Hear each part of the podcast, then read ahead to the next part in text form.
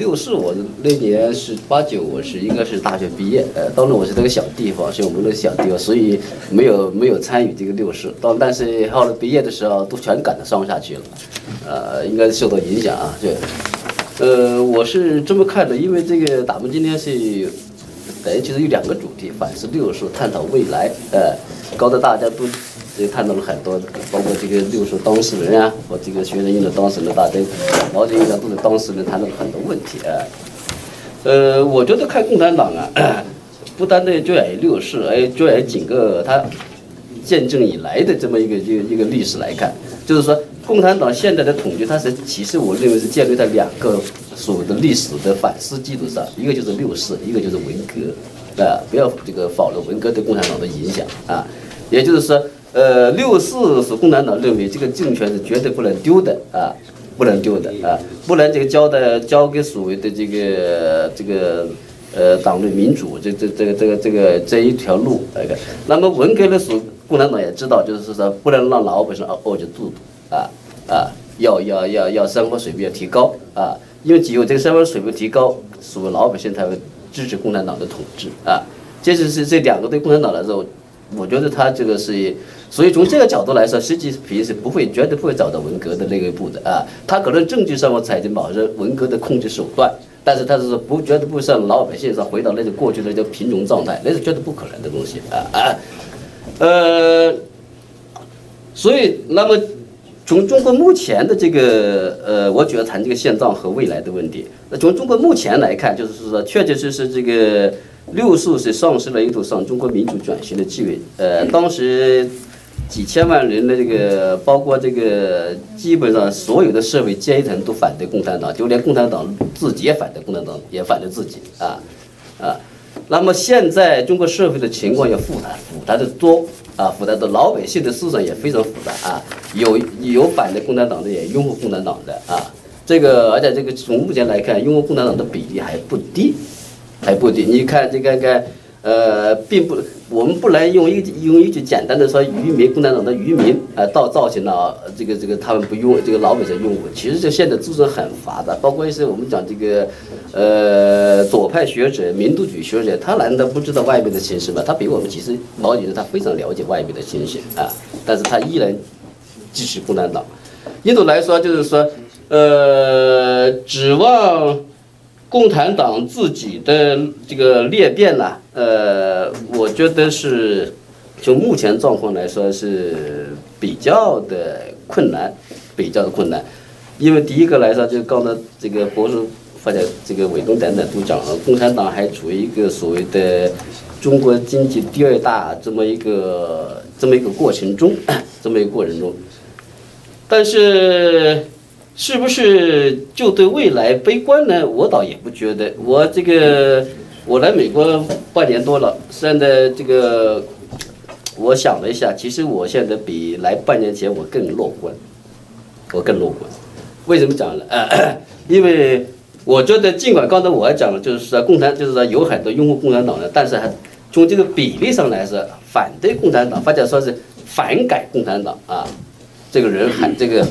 老百姓呐，包括知识阶层呐，包括这个公务员群体啊，等等呢，还是我觉得应该比例还见得更多。从这个喜江论的这个事情来看，大家知道，我认为就是说，共产党三根支柱已经失去了一根，就是所谓军这个枪杆子、笔杆子和和财这个钱袋子，他已经失去了笔杆子的支持了啊啊，这三根三根支柱已经砍掉一根了。看，本来讲三根基础构成的那个平衡了，那个均衡了，它已已经就是说，它如果要重新构建一个均衡的话，它是要一个时间的寻找一个过程的啊，才能重新构成构成一个均衡。但是我觉得这个，呃，这里面是比较的一个困难啊。所以对于水争论这个事情，我个人我肯定有个判断，我说这这这有可能从长期来看是推翻共产党的第一根这个糯米，这个。呃，那那个那那个东西啊，这是这这这这是一个啊，诺米诺骨牌的第第第第一章那个。那么从再从一个我我为什么讲我刚才比较了？我才我这个我有我就是说经过这么这个这段时间的思考，我个人就是说判断有一个就是说到二零三五年之前，共产党可能会遇到一种非常大的麻烦。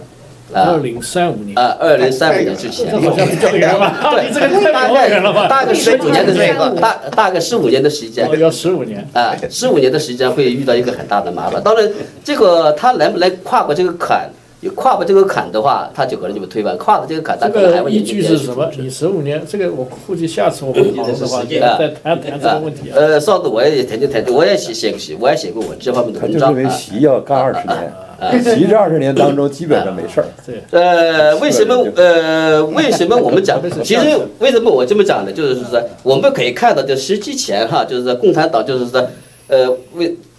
也特别是在胡时期，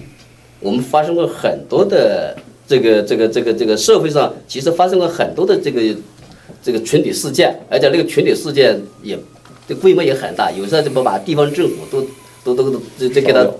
推翻了啊，比如说甘肃啊，这个呃什么这贵这个这个这个贵州啊啊，瓮安呐、甘肃的什么那个事件，当时不是把这个这个这个这市政府都推翻掉了啊，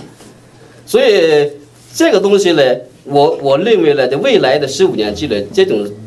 这种所谓的这个由群众利益本身所引发的这种群体事件呢，会会重燃的，会重燃的。呃呃，当然这里面主要是关于一个经济，就是说经济形势的如果不好的，呃，我始终认为就是说要推翻共产党的话，要共产党自己倒台的话，经济因素是一个非常非常重要的因素。非常非常重要的因素，因为呃，你如果就是说很多有计划的，就是说要就要要要要，就像我们讲职业革命家去干啊、要计划推翻，反而可能就干不成。这里面，但是老百姓一旦动摇老百动摇了老百姓的这个饭碗的问题，是吧？老百姓那可能就引发这么大的问题。其实，在我们从从党内来看，胡时期的话，党内的民主，所谓当年有很多，比如在中央党校这个有有很多的研究是党内民主的，如何从党内民主的角度来来来，当然他是从一个维护共产党的这个统治这个这这这这个这个角度啊，就是长久平安的这么角度，但是一旦这个党内民主开启的话呢，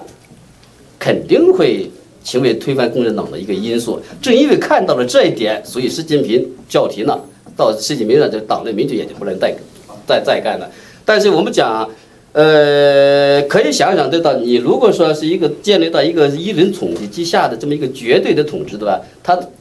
犯错误的概率是非常非常大的。所以在美国这个打贸易战的时候，当时这个。这个美美这个这个美国使馆注送我的时候，我就说我说我坚决反对，我说你现在打，我说你十年以后打贸易战，你绝对是一打一个准啊！十年以现在打贸易战呢，我说你反而是让习习近平把现在的各种各样的窟窿全给他一个一个给他填满啊啊！虽然这完全，因为为什么我这么讲呢？因为十年以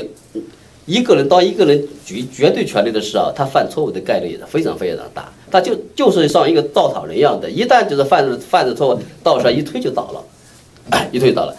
所以我我这基于这是理由啊，包括这个知识界的一个整体的一个反对啊啊，这个对习近平的这个对共产党的这种失望，基本上是把这个合法性，共产党把它这个合法性全都消除掉了。这个，那么这个他现在线下的其实还有两个合法性。第一个就是经济增长的合法的，第一个就是民民这个这个民族主义的合法性。但是其实这两个合法的也就也可以归结为一个合法的，就是归结经济增长，因为你的民族主义也是建立在你的经济增长的这个基础上。来我们看到，从习近平以来，就是共产党内部，就是说中国过去所借重的这个经济改革的这个这种这种内生本身所推动的中国经济的释放的这种潜力啊，包括这个所谓人口呃红利的消失啊等等呀、基本上就是把中国改革的所释放的这个现有的制度上来个钳制它的这个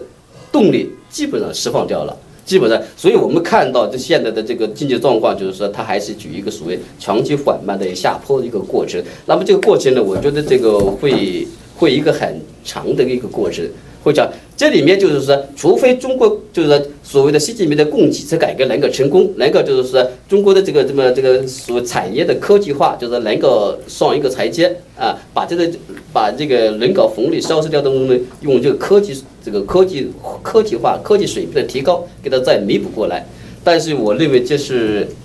这是比较困难的，比较困难。那如果说他现在在这个经济至少这个这个合法性最好消失掉的话，那么一定就是，呃民众的相对水平的生活下降的问题，相对水平下降的。所以我我为什么这个预测是二零三五年呢？因为这里有个人这里面有个人口结构的问题，是说二零三五年正好是零九就是九零年九零年出生的到二零零零年出生的这一代这一代人大概是处于四十五三十五岁到四十五岁之间啊。他们正好是这一代人是，就是说这个年代他们是承担着就是说所谓的既是社会的中流砥柱，但是又是承担着社会最最困难的，就是说这就是说整个家庭的顶梁柱。一旦那个时候出了问题的话了，那么这一代人由于他第一他没有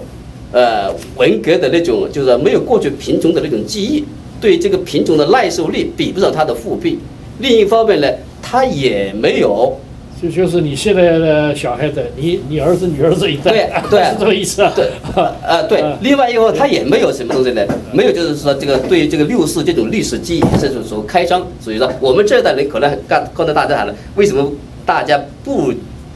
能够就是说去感觉到，就刚才胡老师说了，就是像许章的这种事情一样，大家觉得这个这个呃签个名也没有，也就没有什么害处，他也不签的。因为他某种意义上呢，他感觉到害怕，啊，这个六四的给了他给了大家一种害怕的心理。但是我们讲这一代九九零到零零这一代人，他没有这个历史记忆，从他既没有贫穷的历史记忆，也没有这个中共紧压的这个历史记忆。一旦这个经济形势下滑啊，导致。整个的这个，我们讲，假如出了一个呃，比如讲金融方面哪个银行倒闭啊等等，出现这种挤兑事件呢，啊，扩散开来呀，那么他们走上街头街头的话呢，这种事情他没有这种历史记忆，他可能也就不不不，所以一旦这种事情扩散来话，共产党再来一个六十六十禁烟，那是我认为是不可不可能的，啊，就算是习近平当时在还是太台上，他也不可以说八九一样再来一个六十镇镇压。你的说不可以，不可能是。六次事件不可能再发生，还是呃？不不，我的意思是说，就是就是说，大规模群体事件爆发的时候啊，就是说，他不可能再来一个这个共产党带来一个这个这这种镇压的形式，因为毕竟我们看的就是整个世界的形势啊，它是是这个是不一样的啊，是不一样的。当然，这里面这个还还牵扯到一个问题，就是说，就是说牵扯到我另外一个，就是假如我们讲二零三五年之前出现了一个事。大的历史事件，习习近平是不是会转移啊？比如讲拿台湾来开刀啊，这种可能性是有的，这种可能是完全有的啊。到时候转移这个这这个东西，所以呃，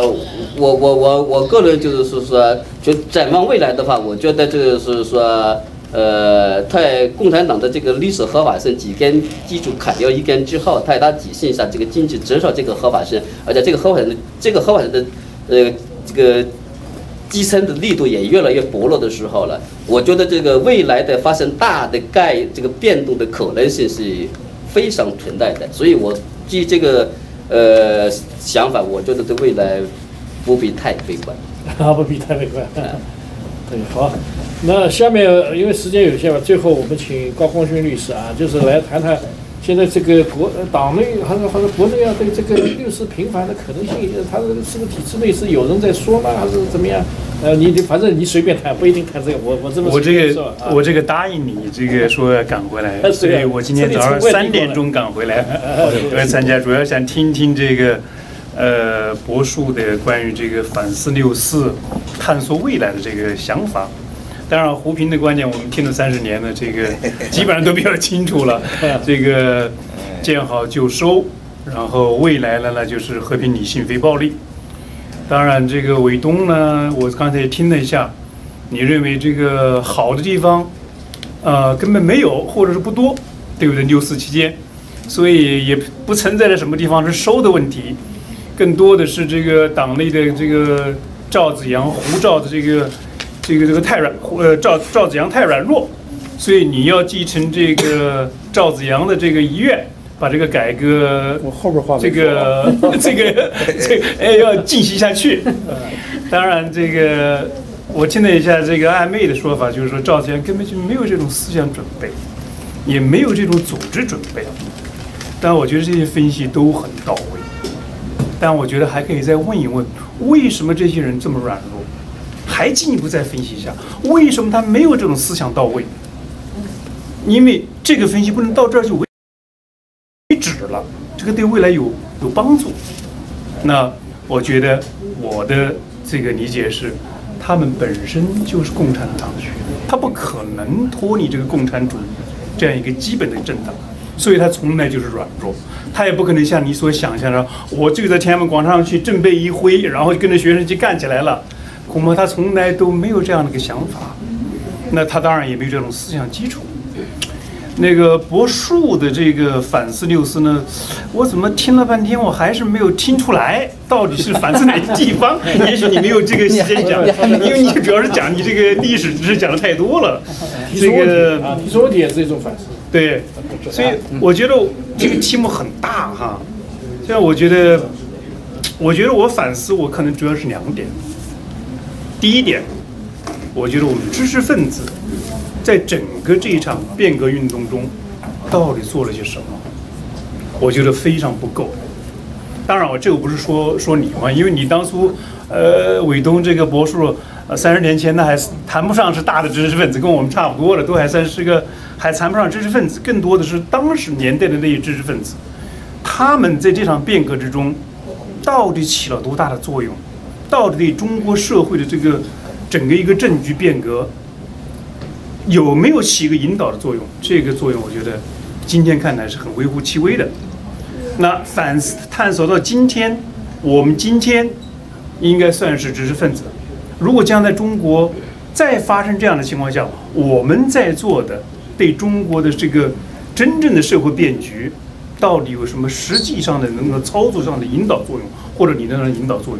我觉得这个是我对六四，我觉得要第一个要反思的地方。第二个反思的地方，也是我三十年前、三十年代一向说的，不要对共产党内的所有的这些人抱太大的希望，没有了。胡耀邦做不到，赵子阳也做不到。后来我们说的乔石，是不是江洛石出也做不到，江泽民也做不到，跟其他后面的人根本做不到，因为他不能够逃避这个制度。何况今天的社会制度，它是一个权贵结构，一个跟整个一个利益相联系的，所以你让他们要放弃他现在的现在这个社会，他们的既得利益，这是很困难的。所以我第二个反思就是，不要对共产党内部的这些所谓的改革，对他们能够像戈尔巴乔夫、叶利钦一样，对中国的社会现实能够起太大的作用。我觉得这个我们是反思应该重点思考这个地方，我们应该更多的看到民众的力量，看到社会下层将来对中国社会的变局的影响。所以这是我简单的两个反思。当然，这个我还是想要听一下博树，就是说你将来未来，就是你心中呃想象的或者是寄托的将在中国。到底怎么个走法？我觉得你可以用个三两分钟再来说一下，因为我一直没有听清楚。因为我相信你对民主自由这个基本的概念你是赞同的，但你到底怎么走？或者说更进一步来说，你作为一个知识分子，你在这场辩论中你想起到什么作用？这个可能我对读王阳明的哲学可能中毒太深了。我总是要知行合一。你作为知识分子的话，你知道是一回事儿，怎么行动？是另外一回事儿，这才有指导意义。啊，我就讲这几个。呃，提出的问题，吧？我觉得我们倒是最后进入状态了，啊，进入一个讨论的状态。不过我觉得有点像啊，所以今天希望你来的好，就是哎，所以我说不是之客嘛，你来的好，对对对对对对对，是这样子啊。核心的核心，就是刚才这个这个大家提了很多问题，有些是针对我的，有些大家互相之间谈的，是吧？那，我我我现在做一个简单的回应吧，对，啊，包括这个这个老高刚才提的问题，是吧？呃，我觉得这里边吧，首先说说我们现在到底反思什么，是吧？刚才最后的争论实际上涉及这样一个问题了，啊，我倒不觉得说我们现在的反思是，比如说我们到底我们当时能不能少流血，或者我们不流血，嗯，这个这我觉得好像不是我们现在主要的反思的问题，哎，我们现在其实要反思的话，就是如果说当年的八九这个运动是以失败告终的，啊，这个失败当然需要解释啊。啊，是因为我们没有达到我们原来的目标，是吧？在这个意义上，它失败的，啊，当然我们也可以说它是成功的，因为它曾经是吧？成功的动员起全国那么多的老百姓，是吧？实现这种空前的社会动员，这个不在现场的话，你完全体验不到的。你在这个意义上的话呢，他取得的成功是前所未有的，分阶段为好，对不对？分阶分阶段为好啊，最后杀人绝对不是。最后杀人的话，那那林阳哥说，最后杀人你都不能说那是民主运动的失败，因为你本来就没有武器，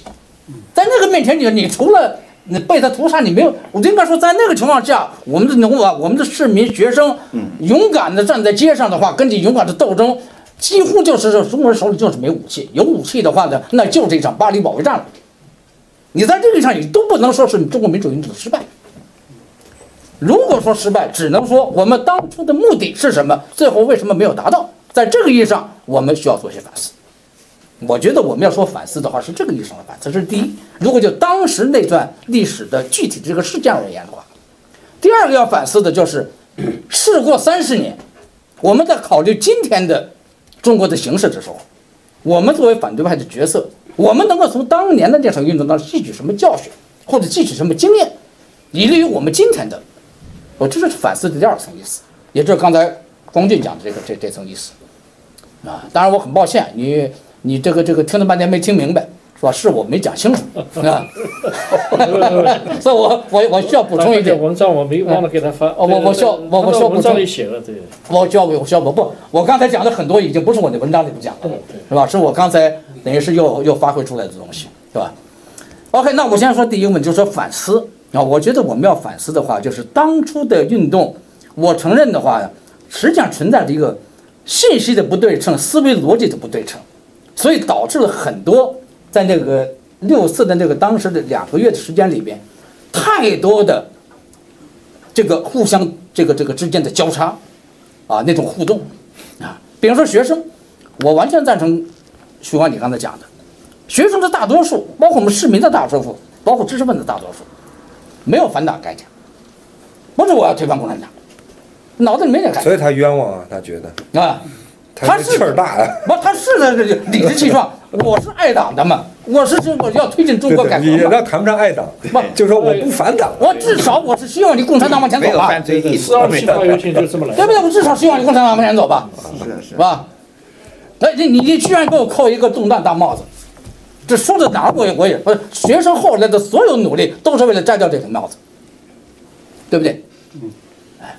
所以这是他的这是他的思维逻辑，但是邓小平是不是另外一个逻辑？邓小平的逻辑就是，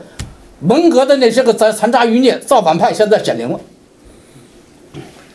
对不对？而且帽子从动乱变成了暴乱。而且不仅如此，第二，共产党这个基本逻辑就是阶级斗争思维、阶级敌人、敌对思维。我他妈，咱们二十年的时候，北京开的研讨会的时候，当时我写了篇文章，你记得吧？论这个敌对思维，那就是那就是共产党的逻辑。共产党的逻辑很简单，你要是批评我，就在反对我；你反对我，就是要推翻我。人家这个逻辑就这么逻辑啊。